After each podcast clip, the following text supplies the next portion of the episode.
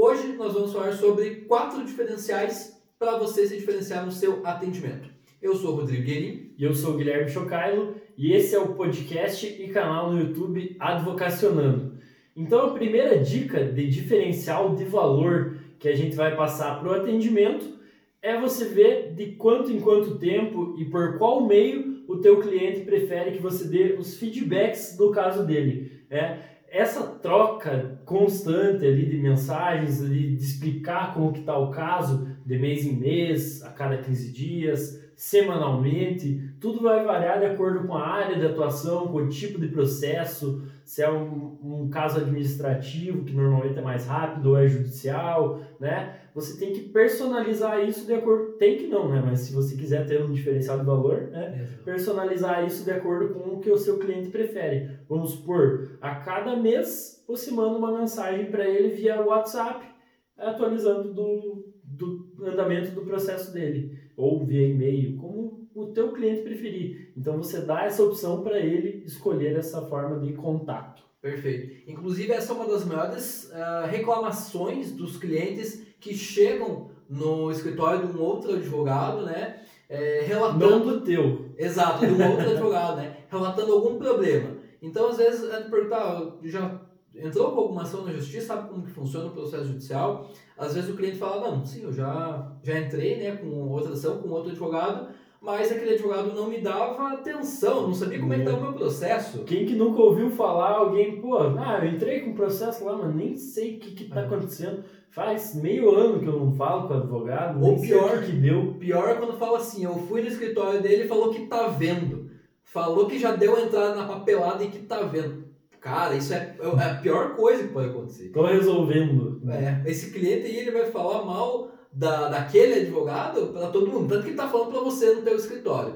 Então, Isso é, é ruim até para a própria classe, às vezes. É né? ruim para a classe, porque às vezes queima, né? De, uhum. Penso que é todo advogado que, que não tá nem aí para o processo, né? Então, esse é um diferencial bastante importante.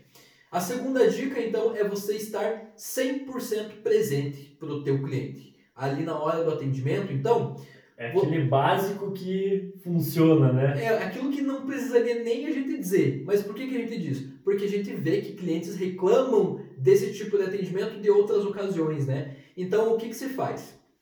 Primeiro, sempre trata o cliente com a maior pessoalidade possível.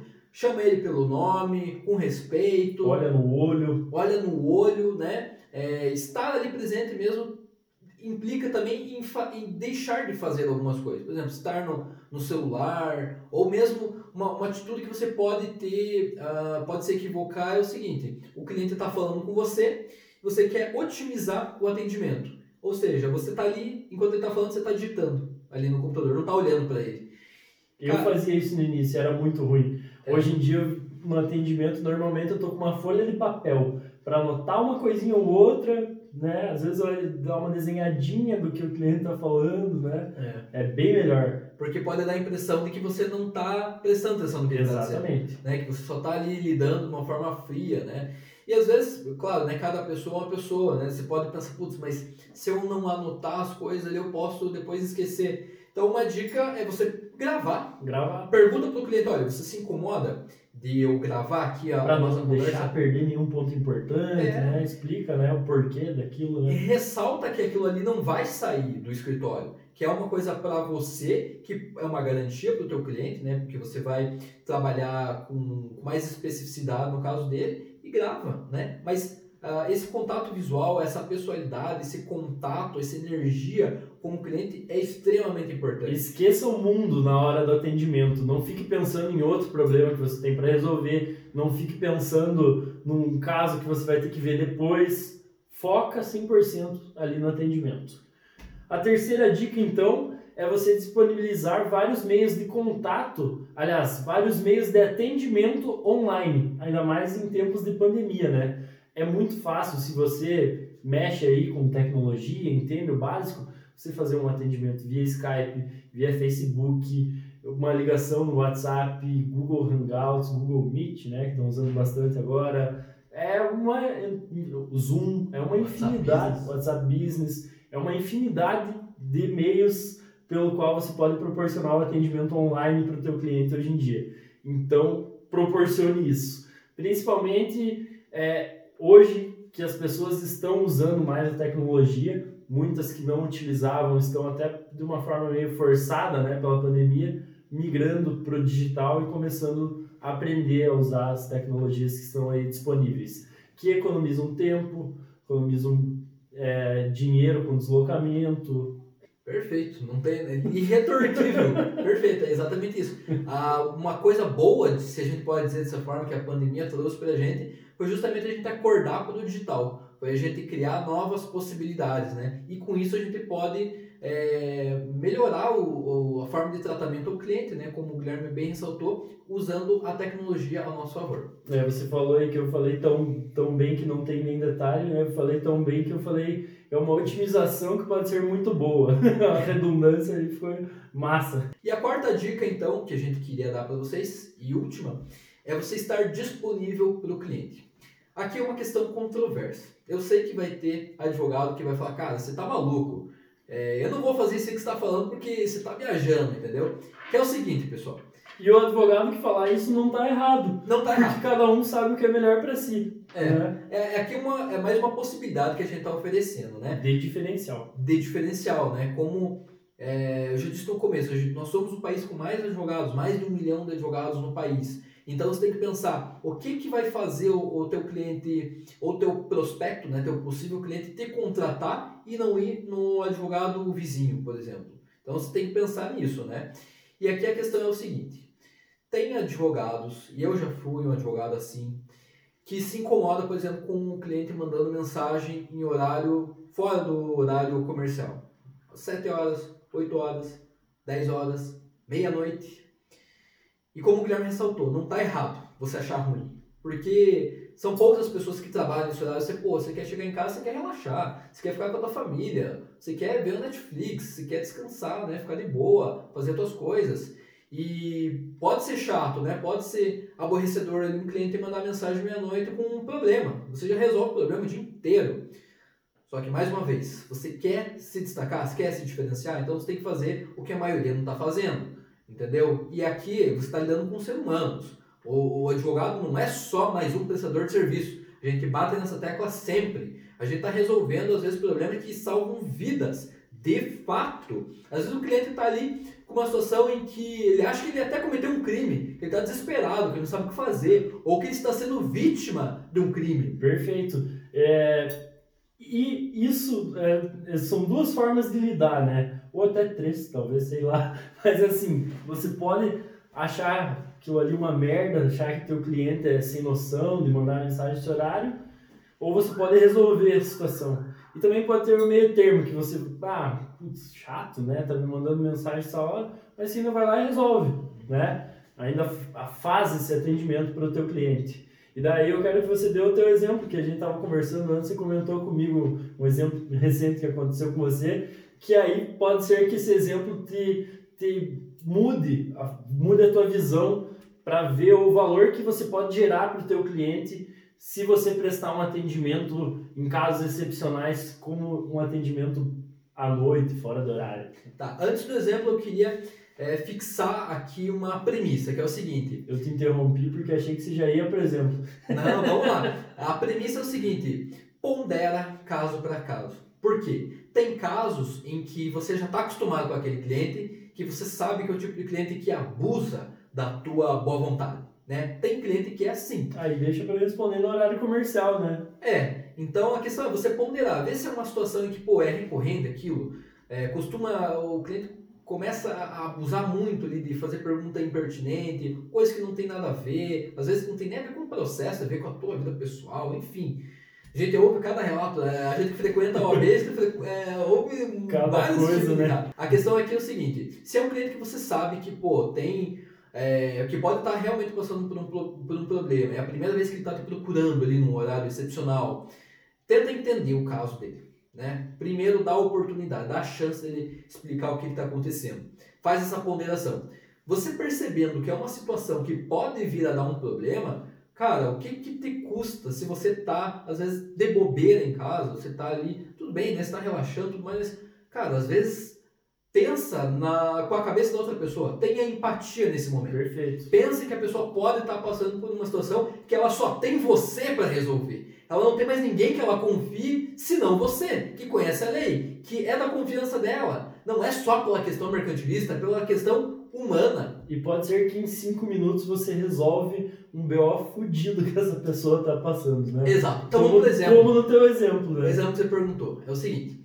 é, já falei várias vezes aqui, eu trabalho com direito de trânsito. Então, o meu cliente ele é caminhoneiro, né? Trabalha de dia, de noite, madrugada, o dia inteiro, puxando, né? Então, era coisa de 11 horas da noite, mais ou menos, o cliente mandou uma mensagem, um áudio, né? Que ainda não tinha nem como você visualizar sem ele saber, né? Não tinha como. não ouvir, ele ia saber. Exatamente. E aí ele tava. E é legal essa questão de você. Quando o cliente manda mensagem de voz, é até mais interessante porque você sente questões que estão além das palavras. Você sente Atenção, né? atenção na voz, que foi o caso desse cliente. Eu senti a, a voz dele tava trêmula, tava assim, parecia que eu não sabia o que tinha acontecido. Ele mandou um áudio de uns 30 segundos, falando assim, olha, doutor, aconteceu uma situação aqui, tava assim esbaforido, né, meio ansioso, e eu preciso da sua ajuda. O, o senhor pode me, me atender agora? Ah, eu ouvi aquilo, eu pensei, no pior, pensei que podia ter causado um acidente, podia ter matado alguém, ele poderia estar numa situação complicada, né? E aí eu perguntei para ele o que, que tinha acontecido. E aí ele falou o seguinte, olha, eu acho que eu estou sendo vítima de uma fraude aqui, de um golpe, porque o- ah, uma pessoa disse que eu bati no veículo dela e tá aqui causando alvoroço. Já chamou a atenção de toda, toda a população que está aqui no entorno, né, para de certo servir de testemunha, dizendo que eu bati no, no carro dela, causei um, ba- um prejuízo. Só que eu não bati, o meu caminhão está intacto, eu tenho que comprovar. O que, que eu faço? Entendeu? Ele estava desesperado. Eu chamo a polícia, eu, eu, eu, eu saio daqui porque eu sei que eu não fiz nada, ah, o que, qual que é a atitude que eu tomo? Aí eu falei para olha, é, se você, ah, você ainda está indo no local? Tô. Então eu falei o seguinte, tira foto de tudo, é, entendeu? Principalmente do teu caminhão, de todos os ângulos possíveis. E tira do carro. Tira, pega todas as informações, porque isso só vai ter esse momento agora. Depois que passar isso aí, já foi. E também contata as testemunhas aí que tem, já pega o, o telefone, pega o contato das pessoas para você depois ter como afirmar também a tua versão da história. Por quê? Essa questão da foto, por exemplo, é uma coisa que depois ele tem como comprovar lá nos detalhes da, da imagem, tem como comprovar a data, o horário, e em alguns casos a localização também em que foi tirada aquela foto. Fazendo uma ata notarial também, é bem importante lembrar isso, né? Para comprovar a autenticidade. Ainda mais você que é jovem advogado, pode, né, no começo. Eu já tive um caso que deu certo só com o print, mas é arriscado. É arriscado, é melhor fazer uma ata notarial para testar que aquilo ali é verdadeiro, né? É, porque só o print não comprova a autenticidade, né? Exatamente. Então, é, depois disso eu falei, olha, faz isso, tá? amanhã você já vai lá, faz um boletim de ocorrência, registrando que você pode ter sido vítima de um, de uma, de um golpe, porque diz que também a outra parte estava tirando foto e tal, e pegando ah, o contato de testemunhas ali no entorno, que pode ser que estejam, estivessem junto naquele golpe, né? Para depois dizer, olha, aconteceu aqui, as testemunhas estão aqui para comprovar que ele bateu e fugiu do local. Hum. E aí, com as fotos, ele tá dizendo, não, negativo, ninguém fugiu, que eu tô tirando foto, tô relatando tudo, né? Então, é uma situação que você resolveu ali em dois minutos, você resolveu o problema do cara, E né? assim, é uma conclusão que talvez ele mesmo poderia ter tirado se alguém pedisse para ele, né? É. Talvez não, né? Ah, demanda um pouquinho mais de, de, de entender de como resolver um conflito assim, mas assim, bastou um olhar de fora, né? Você não precisou aprofundar o teu conhecimento jurídico para resolver o problema dele e foi uma coisa rapidinha, Não né? foi uma consulta, É. uma coisa. É, e outra coisa, ele já é meu cliente, e é o tipo de pessoa que eu sei que, pô, o cara é trabalhador ali, que não ia me encher o saco 11 horas da noite à toa. Uhum. Não, o problema dele era um problema que nunca me mandou mensagem fora da hora, entendeu? Então eu pensei, pô, deve ter acontecido pior aqui. Aí depois ele falou, pô, cara, hoje eu vou dormir com a cabeça leve, já tava aqui ficando paranoico, pensando que, pô, vou ter que pagar um prejuízo que eu não causei e eu não tenho como comprovar. Eu mostrei pra ele que havia ali uma solução Para comprovar. para comprovar, exatamente. Perfeito. Então a, a dica é essa, dá uma atenção a mais, né? é, não, não lida aquilo, não, não seja cabeça fria, é, cabeça de martelo, pensando, não, passou das seis horas, eu não atendo mais Não ninguém. vou responder. Pô, cara, você, você, é, você é advogado, cara, você tá lidando com pessoas. Perfeito. Não tem nem o que comentar também sobre a sua colocação.